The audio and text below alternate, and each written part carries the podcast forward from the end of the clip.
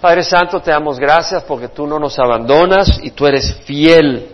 Y Padre, te doy gracias por tu rebaño que tú amas. Te ruego, Padre, que tú nos ilumines en el estudio de tu palabra, que tú nos ministres, que apartes al instrumento, Señor, que quites toda distracción de nuestra mente, que pongas en nuestro corazón la apertura y el sentir que tú nos quieres hablar y nos vas a hablar.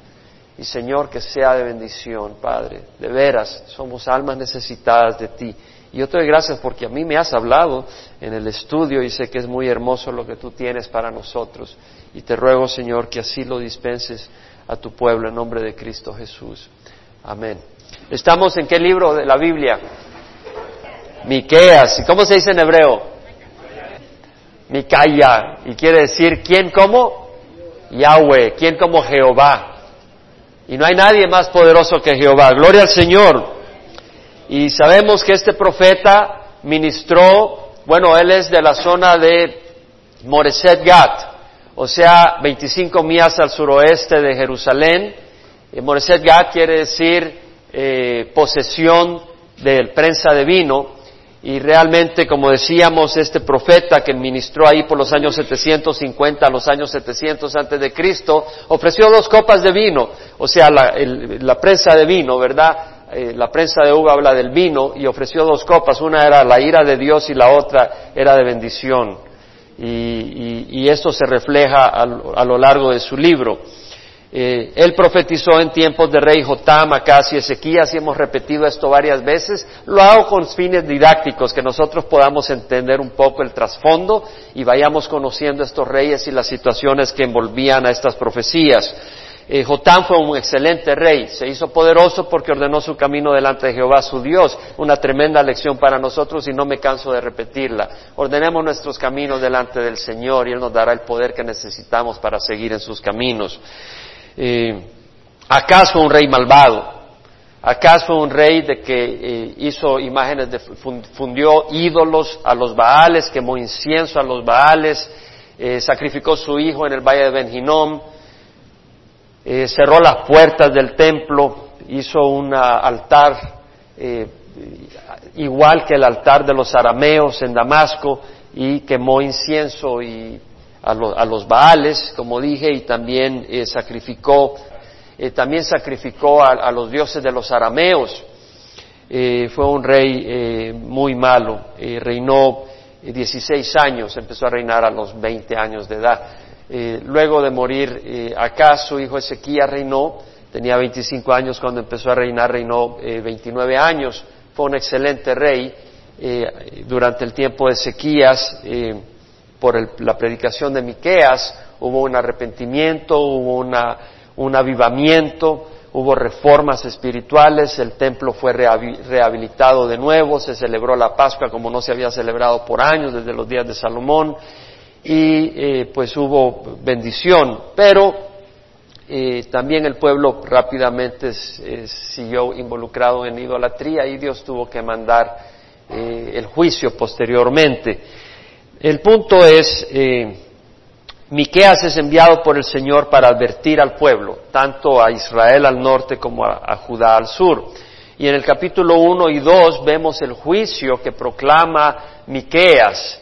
Y este juicio es contra Samaria, la capital de Israel al norte, contra Jerusalén, la capital de Judá al sur, eh, pero se refiere a ambos reinos. Y este juicio es porque el pueblo, tanto en el norte como el sur, estaba dado a la idolatría. Y a Dios no le gusta la idolatría, eh, porque pues es darle atención y adoración a quien no lo merece. Quien merece nuestro amor, nuestra dedicación es el Señor. Él nos ha creado para sí.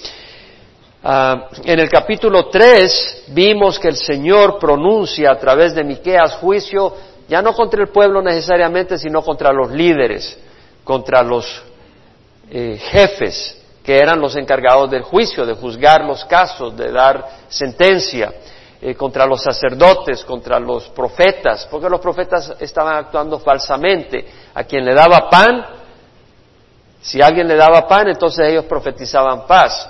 Pero si tú no le dabas pan, entonces te profetizaban guerra santa, dice la palabra del Señor. Eran eh, hombres a sueldo, no eran siervos de Dios, no eran pastores de Dios. Y los líderes juzgaban, pero eran sobornados. Ellos daban sentencia, gobernaban, pero con soborno, o sea, distorsionaban la justicia.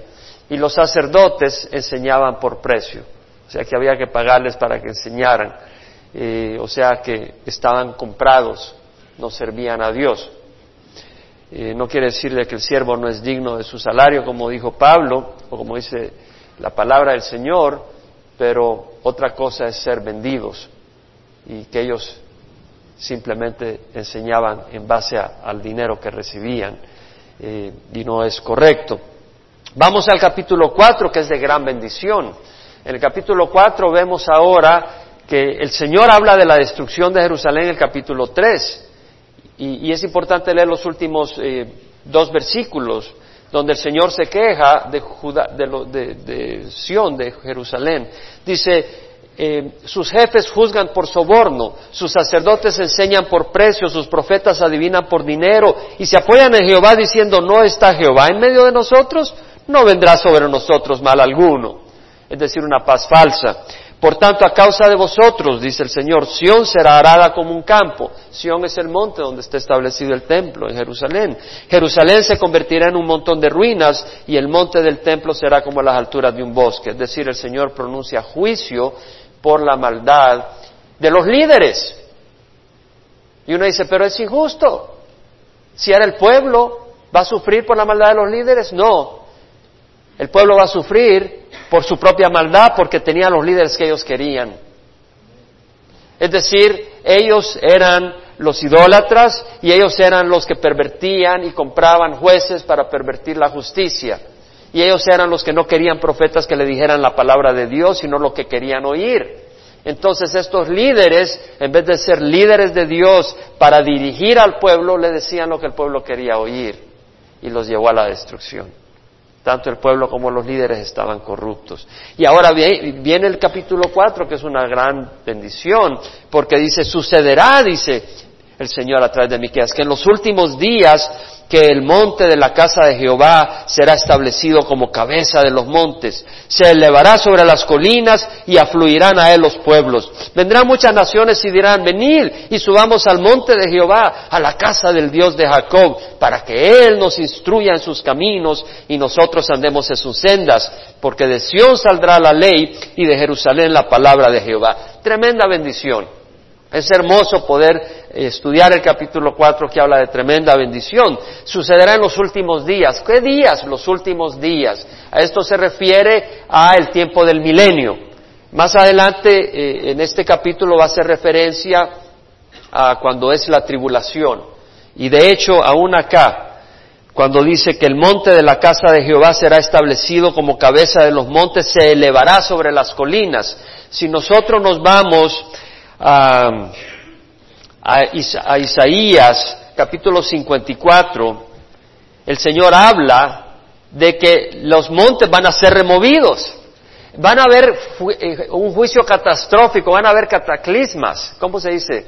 Eh, cataclismos. Van a haber cataclismos que van a, durante la tribulación y los, los montes se van a bajar se van a venir para abajo, pero entonces el Señor va a levantar a Jerusalén, al monte Sión, y de ahí va a reinar. Entonces en Isaías 54, versículo 5 leemos que dice, porque tu esposo es tu hacedor. Es decir, el Señor dice, yo soy el esposo de Israel. Y dice, tu esposo es tu hacedor, Israel no está hecho por sí mismo. La gente no dijo, vamos a hacer la nación de Israel. Fue Dios quien levantó la nación de Israel, que llamó a Abraham de Ur de Caldea con el propósito de levantar una nación que la llamó el mismo Israel porque Jacob, de ese siervo, a él le cambió el nombre a Israel y de sus doce hijos nació las doce tribus de Israel y la nación de Israel. Ahora dice, tu esposo es tu hacedor, Jehová de los ejércitos es su nombre y tu redentor es el santo de Israel. Es decir, el redentor de Israel es santo.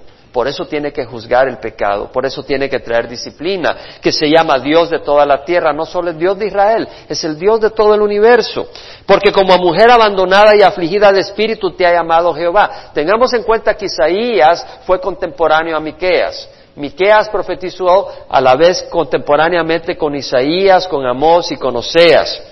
Y le dice, como a mujer abandonada y afligida de espíritu, Dios abandona a Israel por un tiempo. Dios la abandona por disciplina, para disciplinarla. Pero dice, te ha llamado Jehová y como a esposa de la juventud que es repudiada, dice tu Dios. Es decir, hace referencia de que Dios tiene que alejar, tiene que repudiar a Israel por un tiempo para disciplinarla. Pero dice, por un breve momento te abandoné, pero con gran compasión te recogeré. No perdamos de vista el gran amor del Señor. Después de toda la idolatría, después de toda la maldad, el Señor dice, por un breve momento te abandoné, pero con gran compasión te recogeré. En un acceso de ira, escondí, escondí mi rostro de ti por un momento, pero con misericordia eterna tendré compasión de ti, dice Jehová, tu redentor. Porque esto es para mí como en los días de Noé, cuando juré que las aguas de Noé nunca más inundarían la tierra. Así he jurado que no me enojaré contra ti ni te reprenderé. El Señor está diciendo, así como no va a haber otro diluvio universal, porque yo lo he jurado, de la misma manera mis palabras se van a cumplir y yo te voy a recoger y yo voy a tener compasión de ti, porque los montes serán quitados y las colinas temblarán.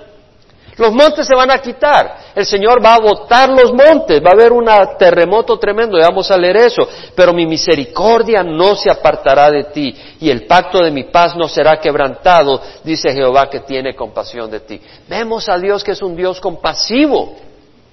En Apocalipsis leemos y confirmamos lo que, lo que acabamos de leer. En Apocalipsis 6, eh, Apocalipsis 6, versículo 12, cuando eh, después de que el Cordero eh, toma el rollo con los siete sellos y los empieza a abrir, en el versículo 12 dice, vi cuando el Cordero abrió el sexto sello y hubo un gran terremoto.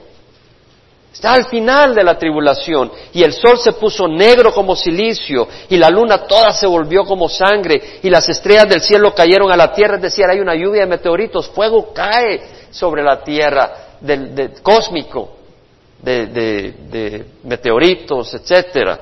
Y como la higuera deja caer sus higos verdes al ser sacudida por un fuerte viento y el cielo desapareció como un pergamino que se enrolla y todo monte e isla fueron removidos de su lugar. Los montes y las islas son removidos de su lugar. Los montes son removidos de su lugar para dar lugar al monte Sión, en el milenio que va a estar arriba de todos los montes. En Apocalipsis 16 leemos una vez más cuando habla de las siete copas de la ira de Dios. Y dice el versículo 17, el séptimo ángel derramó su copa en el aire y una gran voz salió del, del, templo, del trono que decía, hecho está. Entonces hubo relámpagos, voces y truenos y hubo un gran terremoto, tal como no lo había habido desde que el hombre está sobre la tierra. Imagínate, en Chile, creo que en Chile hace no sé cuántos años hubo un terremoto categoría 9 o, en, o en, el, en Alaska categoría 9. Los terremotos que han habido desde la fundación de la tierra no son nada comparado con este terremoto que va a haber. Va a afectar a toda la tierra. De hecho, todas las ciudades de las naciones van a ser destruidas. Dice, la gran ciudad quedó dividida en tres partes y las ciudades de las naciones cayeron. Y la gran Babilonia fue recordada delante de Dios para darle el cáliz del vino del furor de su ira. Y toda isla huyó y los montes no fueron hallados. Entonces podemos leer de que realmente los montes van a ser nivelados y luego va a subir, el Señor va a exaltar al monte Sión. Entonces dice, sucederá en los últimos días, Miqueas 4, que el monte de la casa de Jehová será establecido como cabeza de los montes, tendrá preeminencia. Jerusalén tendrá preeminencia sobre todas las naciones. Ahora las naciones que tienen preeminencia, Roma, para muchos religiosamente hablando, Nueva York, Los Ángeles, San Francisco, Hong Kong, distintas naciones, París, Moscú, pero en el milenio la nación que va a tener preeminencia sobre todas las naciones, la ciudad que va a tener honor y gloria sobre todas las ciudades, va a ser Jerusalén. De ahí va a reinar el Señor. Y dice, a Él fluirán los pueblos Vendrán muchas naciones y dirán, venid y subamos al monte de Jehová, a la casa del Dios de Jacob. Vemos que van a honrar a Israel. Van a decir, Dios es el Dios de Israel. Ahora, eh, si tú le preguntas a los musulmanes iraníes si Dios es el Dios de Jacob, dicen, no, Satanás es el Dios de Israel. Pero en el milenio van a decir, es el Dios de Israel, es el Dios de Jacob nuestro Dios. Vamos a Él. Y mira lo que dice, vamos a ir a la casa del Dios de Jacob, es decir, al templo. Y luego dice, para que Él nos instruya en sus caminos. La gente va a ir a oír la instrucción de Dios, de Él, directamente, porque el Señor va a reinar desde Jerusalén. No van a ir buscando religión, van a ir buscando del Señor para que Él nos instruya. No van a buscar tradiciones, sino instrucción. Para que Él nos instruya en sus caminos y nosotros andemos en sus sendas. Eso es lo que el Señor quiere, que conozcamos el camino del Señor, lo que le agrada al Señor, que conozcamos la senda del Señor, lo que le agrada al Señor, porque de Sión saldrá la ley, la palabra ley es Torah, y se traduce todas las veces que aparece en el Antiguo Testamento se traduce ley. Es decir, el Señor va a gobernar desde Sión, el monte, donde está Jerusalén. Y desde ahí va a dar la ley para todas las naciones. Todas las naciones van a ser gobernadas por el Señor. Y de Jerusalén saldrá la palabra de Jehová. No de Roma ni de otra ciudad. Jerusalén es el centro que el Señor estableció para la nación de Israel. Y ahora su iglesia está por todo el mundo. Pero en el milenio Él va a reinar desde Jerusalén. Y nosotros con Él. Y dice, Él juzgará entre muchos pueblos. Y juzgará, juzgará entre muchos pueblos quiere decir que Él va juicio, es decir, dar sentencia, tener autoridad, tener soberanía sobre muchos pueblos y enjuiciará a naciones poderosas y lejanas, es decir, el Señor va a tener dominio sobre naciones lejanas, no sobre las, no solo sobre las cercanas, o sea, México está muy lejos de, Jerusalén, pero va a gobernar desde allá todas estas naciones. Y forjarán sus espadas en rejas de arado y sus lanzas en podadera. Es decir, lo que está diciendo la espada es un instrumento de guerra. Y dice, en esos días los, los recursos para la guerra no se van a usar para la guerra, se van a invertir para fines pacíficos. Forjarán sus espadas en rejas de arado y sus lanzas en podaderas. Me llama mucho la atención. No alzará espada nación contra nación, ni se adiestrarán más para la guerra. ¡Qué cosa más hermosa! Me puse a ver rápidamente en el Internet algunos, algunas cifras sobre lo que gastan las naciones en la guerra. Los recursos que gastan.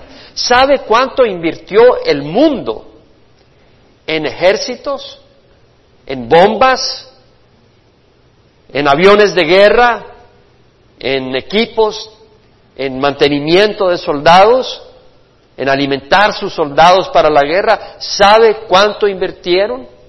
Según la cifra que agarré ayer, en el año 2008 invirtieron un millón cuatrocientos setenta y tres mil millones de dólares. ¿Se dio cuenta? Como que escapa la, la comprensión. ¿Sabe lo que sería un millón cuatrocientos setenta y tres millones de dólares? Un millón cuatrocientos setenta y tres millones de dólares uno puede imaginarse, ¿no? Un millón lo podemos imaginar. Es mucho dinero. Pero ahora imagínate que los gobiernos le dan a uno de los hermanos un millón de dólares y medio, un millón cuatrocientos setenta y tres mil dólares y te dicen, ok, ve al banco y ahora vas al banco, Jorge, y de ese millón, cuatrocientos setenta y tres mil dólares, agarra el primer dólar y le dices, cámbiamelo por un millón. Y agarras ese millón y lo conviertes en equipo y maquinaria para la guerra. Y agarras el siguiente dólar y lo cambias a un millón. Y lo conviertes en equipo para, para destrucción y guerra. Y así hasta que usas los un millón cuatrocientos setenta y tres mil dólares. Cada uno de esos dólares lo conviertes en un millón para la guerra. Imagínate, en Estados Unidos se gastaron 711 mil millones de dólares el año pasado para la guerra. 711 mil millones de dólares. Europa gastó 289 mil millones de dólares. China gastó 122 mil millones de dólares.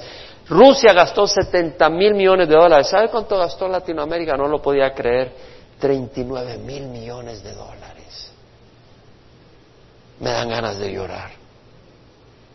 39 mil millones de dólares. Oh, tienes que estar armado. Si no estás armado, ¿tú crees que los musulmanes no entran y te acaban? ¿Tú crees que si nosotros no nos protegemos en Estados Unidos no pasaría otra vez lo que ocurrió el septiembre 11? El Señor ha dado una, una responsabilidad a los gobiernos para que defiendan a su gente, no para que hagan la maldad. Estados Unidos gastó el presupuesto, los impuestos del 2007 se usaron en el 2008 de la siguiente manera. El 20% se gastó para la salud, el 12% para combatir la pobreza, 3% para programas sociales, 43% para gastos militares. La mitad de los ingresos se usaron para la guerra. Desde el año 1700, más de 100 millones de personas han, muerto en las guerras. El 90% de ellos murieron en el siglo XX. La mayoría de los que han muerto en la guerra murieron en el siglo XX y el siglo XXI va a ser también catastrófico. Qué hermoso que cuando venga el Señor ya no van a haber guerras. Las naciones no se van a tener que armar porque ahí va a estar el Señor gobernando y nosotros con Él. ¿No es una bendición? ¿No es una bendición? Si tú tienes los ojos puestos en este mundo, pobre de ti, si este mundo cada vez se pone peor, cada vez se pone peor. Y los que estamos poniendo la fe en Jesús estamos teniendo una batalla fuerte, porque Satanás sabe que sus días son cortos. Y si tú no tienes una batalla fuerte, yo me pregunto de qué lado estás. Porque yo estoy convencido que Satanás muerde con furia contra sus hijos, pero nuestro Dios es más poderoso, es mucho más poderoso, mucho más poderoso. No nos puede hacer daño el enemigo, a menos que nosotros le abramos la puerta y abramos la puerta a las ideas que el mundo nos bombardea y hagamos, abramos la puerta a las palabras que el mundo nos tira y abramos la puerta a las cosas que el mundo nos enseña y dejemos que el corazón se ensucie y sea atraído por la maldad. Dice ahora en el versículo 5, aunque entonces el, profeta dice, aunque todos los pueblos anden cada uno en el nombre de su Dios, nosotros andaremos en el nombre de Jehová nuestro Dios para siempre jamás. ¿Quién puede decir esto? Aunque todos anden en el nombre de su Dios, cada uno anda en el nombre de su Dios. ¿Quién es tu Dios? ¿A quién en que tú pones tu esperanza? ¿En quién pones tú tu esperanza para las crisis? ¿A quién le vas a orar? ¿A quién le vas a rezar? Ese es tu Dios. ¿A quién le dedicas tu vida? ¿A quién le sirves? ¿De quién eres devoto? Si tú eres devoto de Cristo, de corazón, no solo de labios, Él es tu Dios. En aquel día declara Jehová, reuniré a la coja y recogeré a la perseguida, a las que yo había maltratado. Está hablando de Israel, está hablando de, Judá. Como cojas, están cojeando de la paliza que han recibido. Han sido perseguidos, Israel fue perseguido por Asiria. Judá, Jerusalén fue perseguido por Babilonia, llevados al exilio, a las que yo había maltratado. No dice Asiria, no dice Babilonia, dice yo. Está hablando de la disciplina. El Señor trae disciplina. Y me llamó mucho la atención que mencionaron uno de los versículos hoy, Hebreos 12, sobre la disciplina, porque quiero mencionar ahí algo que habla el Señor sobre la disciplina en Hebreos 12. Y pensé que era el Espíritu que hayan mencionado eso. El versículo 5, no tengo el tiempo para extenderme mucho, pero el versículo 5 dice, habéis olvidado la exhortación que como a hijos se os dirige.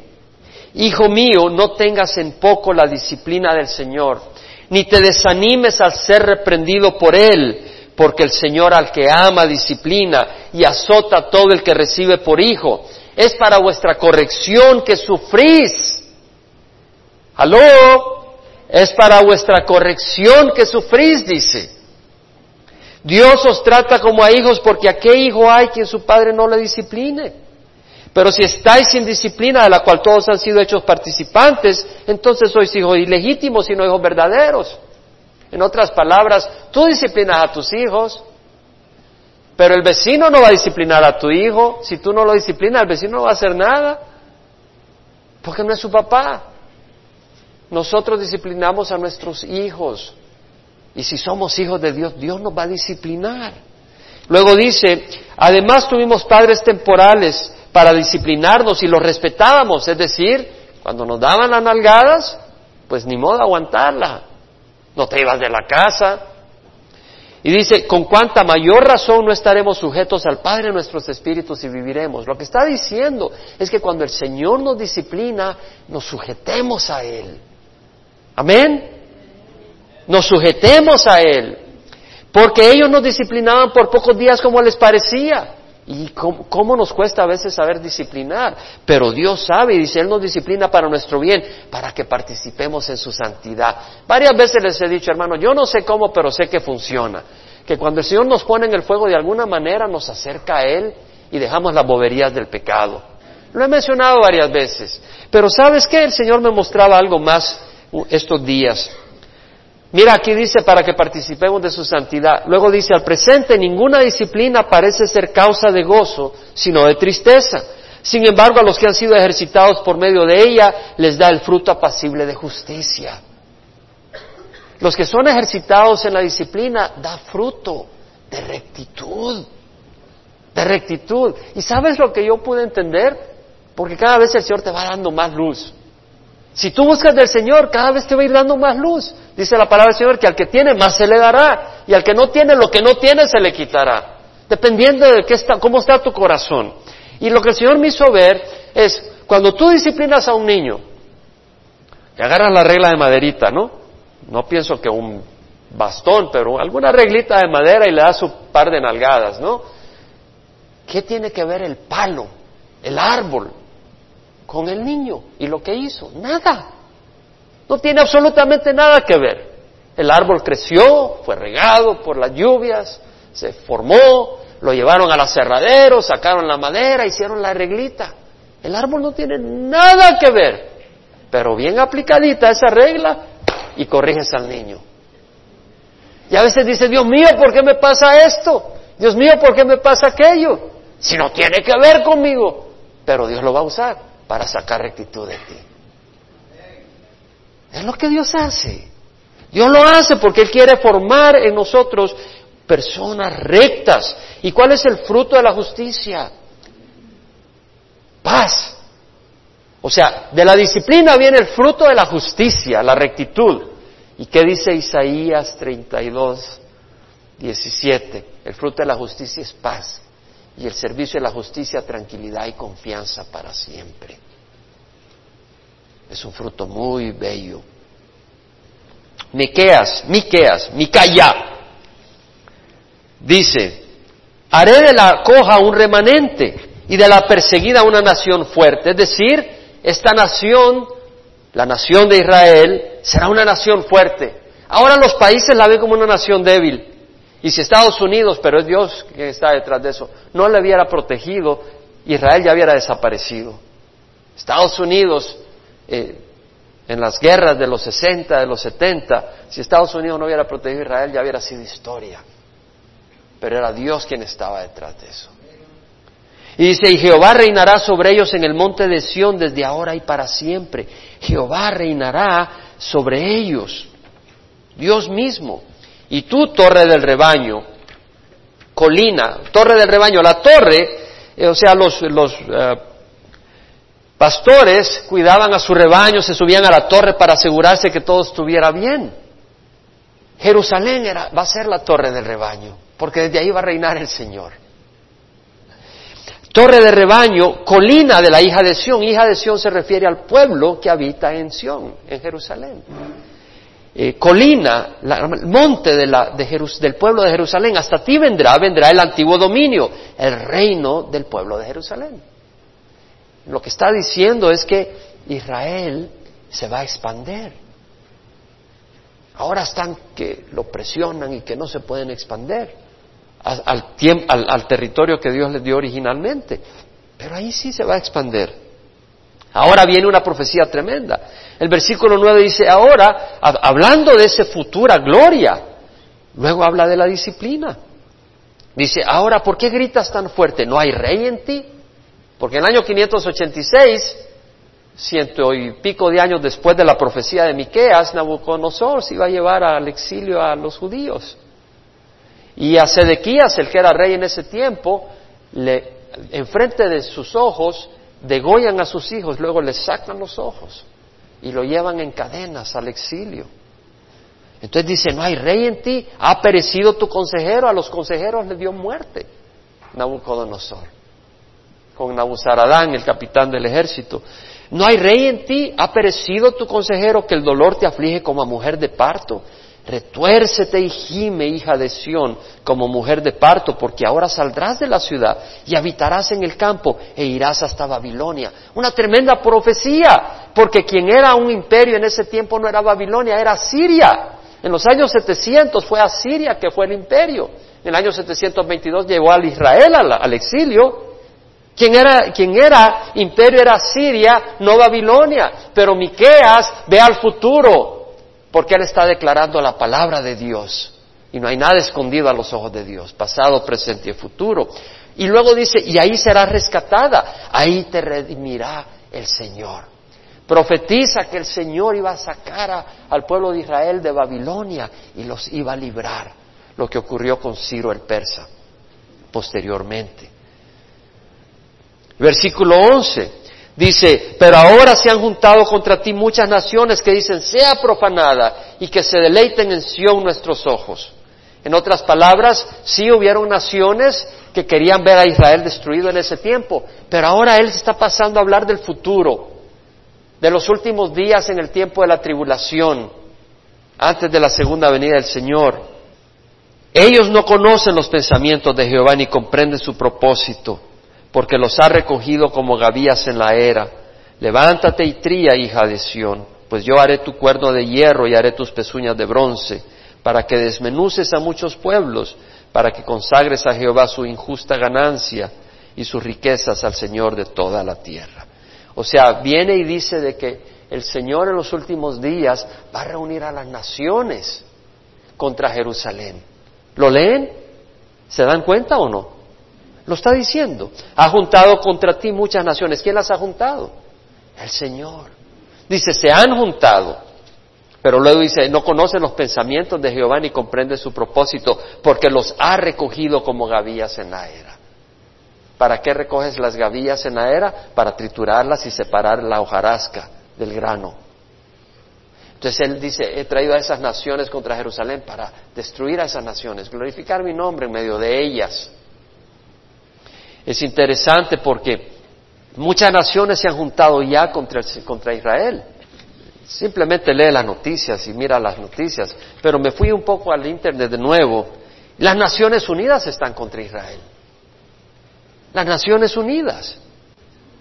Eh, el Consejo para los Derechos Humanos de la ONU fue establecido el 15 de marzo del 2006.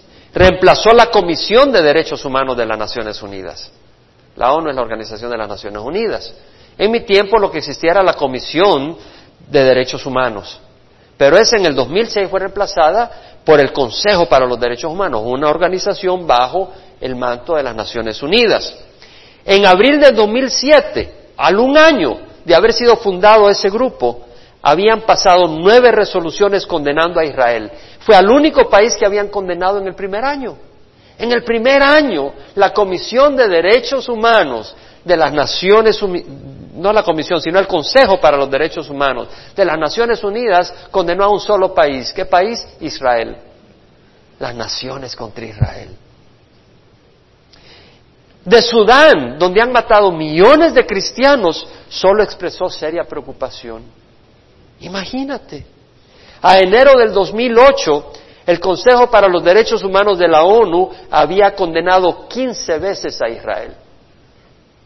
15 veces.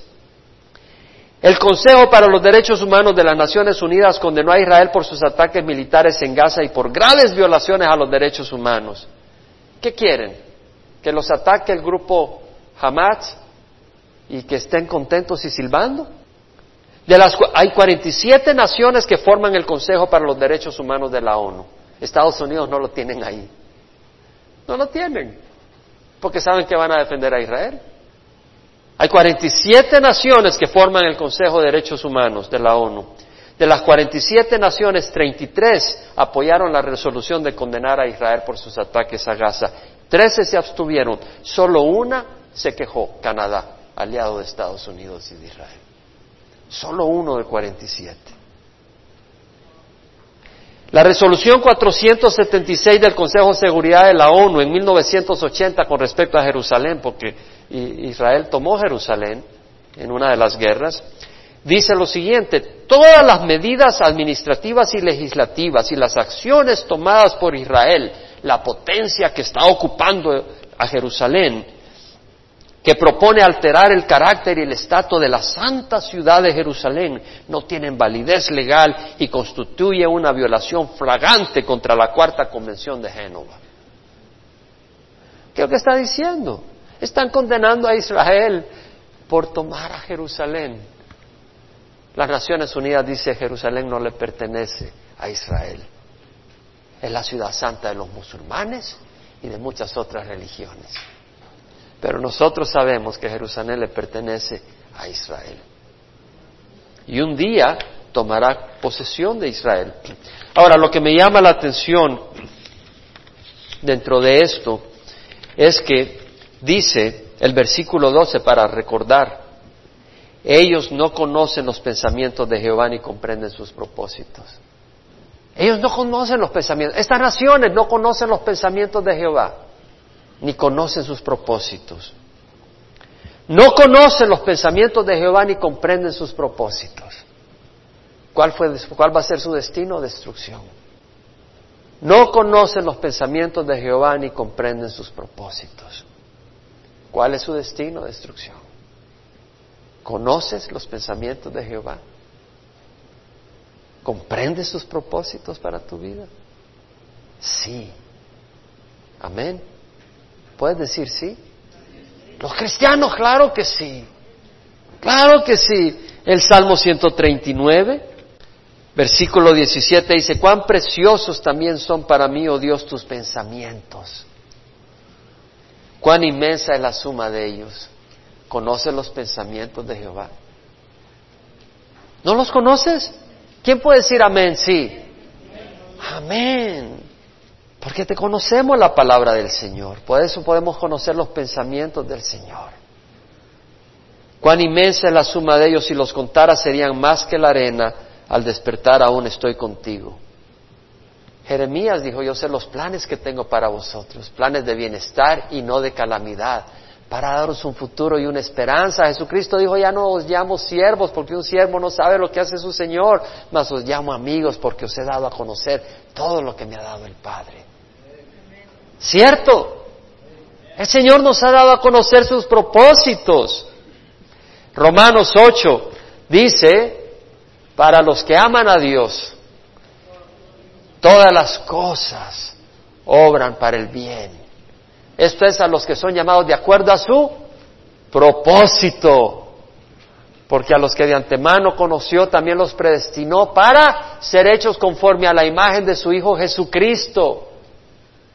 Para que Él sea el primogénito de muchos hermanos. ¿Cuál es el propósito del Señor? Moldearnos a la imagen de Jesús. Por eso la disciplina. Para moldearnos al carácter de Jesús. Para que participemos en la santidad del Señor. Y a los que predestinó también los llamó, y a los que llamó justificó, y a los que justificó glorificó. Nos ha declarado justos por la sangre de Jesús y nos ha glorificado haciéndonos hijos de Dios.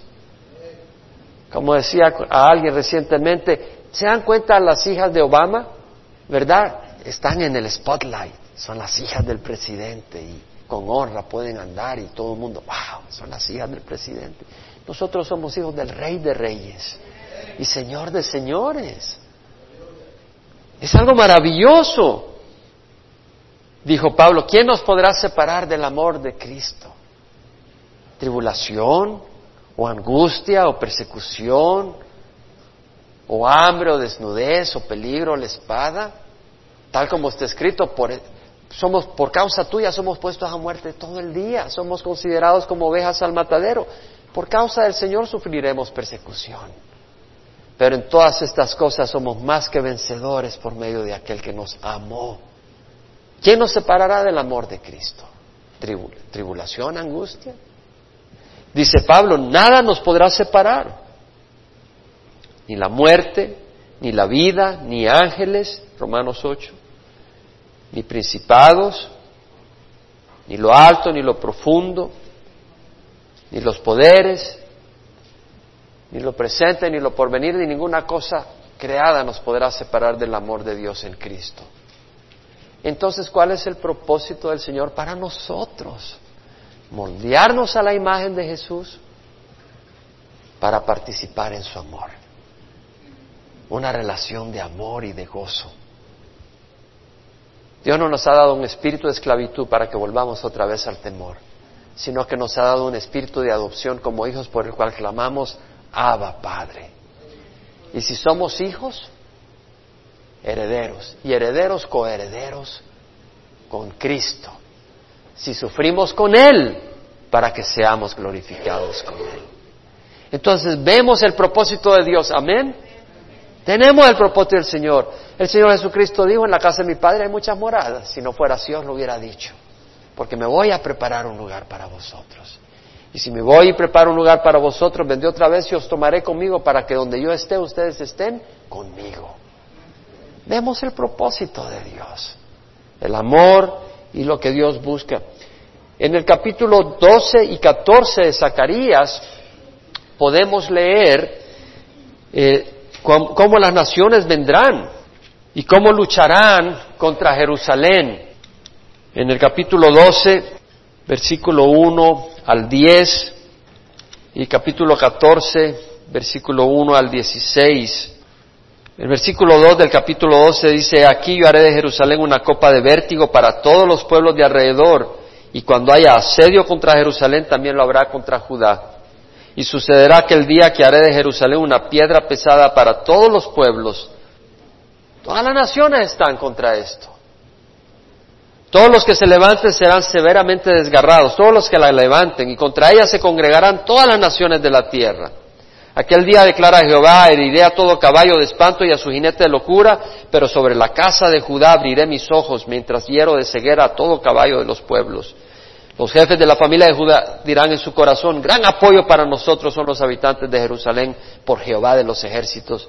Aquel día haré de los jefes de la familia de Judá como brasero de fuego entre leños, como antorcha ardiendo entre gavillas. ¿Se acuerdan cuando estudiamos Abdías? Que en los últimos días iba a ser como fuego para quemar a Edom. ¿Se acuerdan? Está en Abdías 1.18 creo.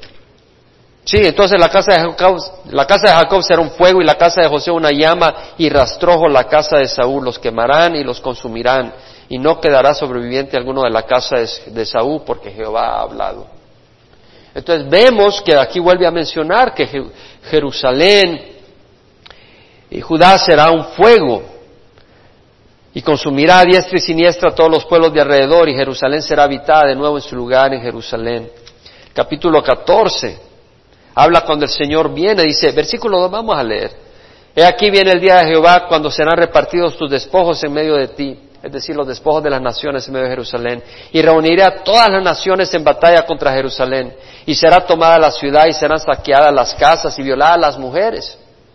La mitad de la ciudad será desterrada, pero el resto del pueblo no será cortado de la ciudad. Entonces saldrá Jehová y peleará contra aquellas naciones como cuando él peleó el día de la batalla. Sus pies se posarán aquel día en el monte de los olivos que está frente a Jerusalén, al oriente, y el monte de los olivos se hendirá por el medio de oriente a occidente. Yo creo que este es un gran terremoto. Formando un enorme valle y una mitad del monte se apartará hacia el norte y la otra mitad hacia el sur. El Señor vendrá. Es lo que estamos leyendo. Y vendrá Jehová, versículo 5 dice, y vendrá Jehová mi Dios y todos los santos con él. Es cuando vengamos a reinar con el Señor después de los siete años en que el Señor derrama su ira sobre la tierra y nosotros estamos en el cielo con Él por siete años y luego venimos con Él. Y luego dice, versículo 14, Judá peleará en Jerusalén y se amontonarán las riquezas de todas las naciones circunvecinas, oro, plata y vestidos en gran abundancia.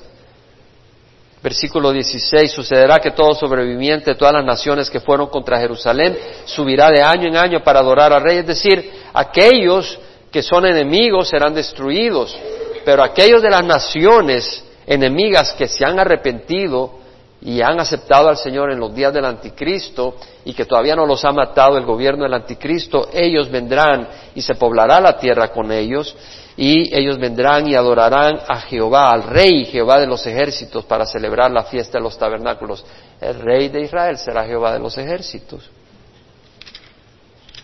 En Zacarías 12 leemos en el versículo 10 que efectivamente el Señor vendrá y el pueblo de Israel lo va a reconocer como el Mesías que había crucificado. Dice en el versículo 10, derramaré sobre la casa de David y sobre los habitantes de Jerusalén el espíritu de gracia y de súplica y me mirarán a mí a quien han traspasado. No había crucifixión en los días que escribió Zacarías esto. Y se me mirarán a mí a quien han traspasado y se, se lamentarán por él como quien se lamenta por un hijo único y llorarán por él como se llora por un primogénito.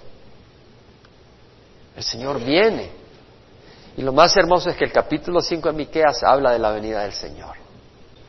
Vemos que el Señor proclama juicio para las naciones rebeldes, para las naciones que caminan en, su rebeldía y, y, profetiza juicio para un Israel.